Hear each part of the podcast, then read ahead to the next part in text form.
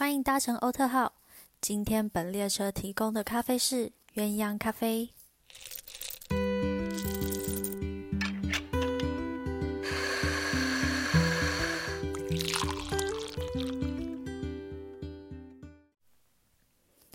曾经的我，希望可以把身边所有的人都留下来，成为我生命中的好朋友。但时间让我们遇见不一样的人，经历不同的事。让我们每分每秒都在变，人与人之间的关系也会因为时间的重量而有所变化。我们回不去大学时代的光阴岁月，也没有能够挥霍大把时间来交友玩乐。毕业之后出了社会，也才真正体会到什么叫做真正的朋友是重质不重量。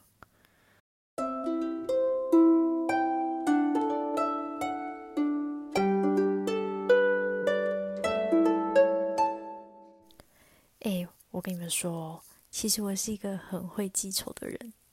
我到现在还可以讲出国小排挤我的人是为什么讨厌我。但同时，我也懂得感恩，也真的很感谢现在身边留下来的朋友对我的不离不弃。但仇恨值这么高，其实生活起来也是很痛苦。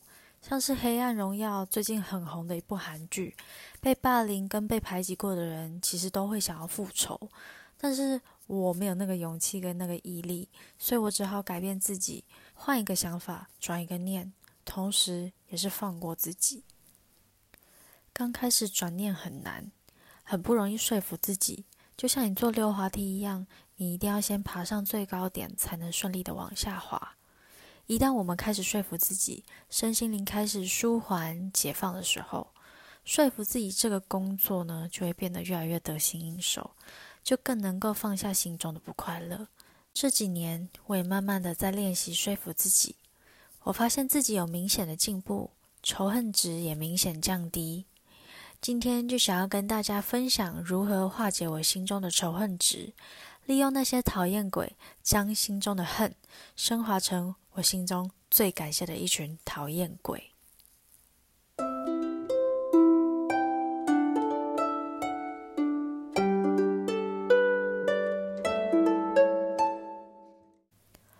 国小、国中的老师因为我的成绩不优秀，所以常常会公然酸我，或是找我父母去学校说我的成绩不理想，我的速度太慢会影响全班上下课的时间。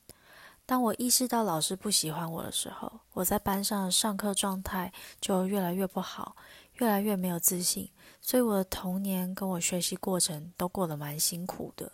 因为我的自卑，让我的父母发现其实我。在学习的过程中是有点痛苦的，所以他们努力找出我的优点跟我的学习兴趣，带我用生活体验英文，让我的英文成绩跟英文口语能力还算是优秀。他们也告诉我，你只要这次考六十分，下一次考六十一分，就是有进步。永远都要跟自己比，因为每一个人的起跑点不一样。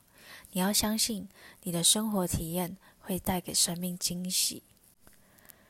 其实我很感谢这些老师，让我的家人并没有因为我学习成绩不好、我速度慢而逼迫我学习填鸭式的教育。我现在还是可以很开心、很自信的告诉大家，我过得很好。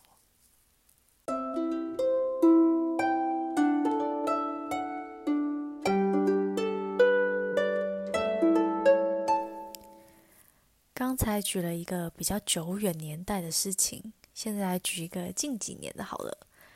我还记得几年前我刚成为社会新鲜人的时候，在公司被霸凌了一段时间。为什么会说是霸凌呢？因为当时我很新，能力不及一个更优秀的女生，所以我不管做什么对的事情啊、不对的事情啊，他通通往上报，呈报给主管。或是在公司的群组里面标记我、highlight 我，让我每一次打开那个群组的时候，或是打开 email 的时候，我都要深呼吸，加满勇气才能打开。我其实很感谢一路上陪伴我的人，边陪我骂，边帮我找方法解脱。我还记得有一次很危险，我边哭边开高速公路回家，边喊着：“你为什么要欺负我？” 我现在想到就觉得好心酸，好好笑哦。但说真的，我真的很感谢他，因为有他，让我领悟到我工作上的不足，开始会勇敢的询问前因后果，学习如何跟他人沟通，建立自己的人际关系。后来我的确认识了一些人，也受到蛮多老板们的肯定。当时我成长到了一个阶段，我就听到了有人跟我说：“哎。”我觉得你长大了。当我收到这句话的时候，我真的非常非常的感动，也很感谢有这个人，因为有他，我才能够成为现在的自己。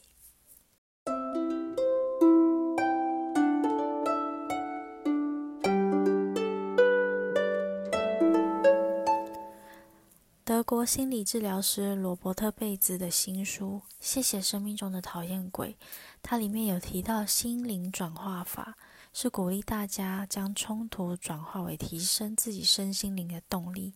其实跟上述我的经历有一点雷同，你们也可以透过我的经历，还有呃参考这本书，来说服自己，不需要去纠结那些不喜欢你的人，因为我们永远无法改变他们。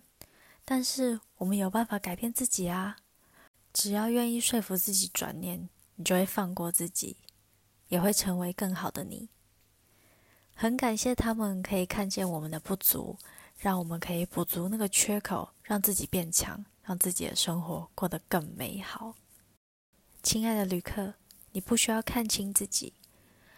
当你的内心达到了平衡，当你获得成长。你就会拥有更多的喜悦以及满足感，到时候你就会发现，原来这些讨厌鬼都是帮助我们生命的重要贵人哦。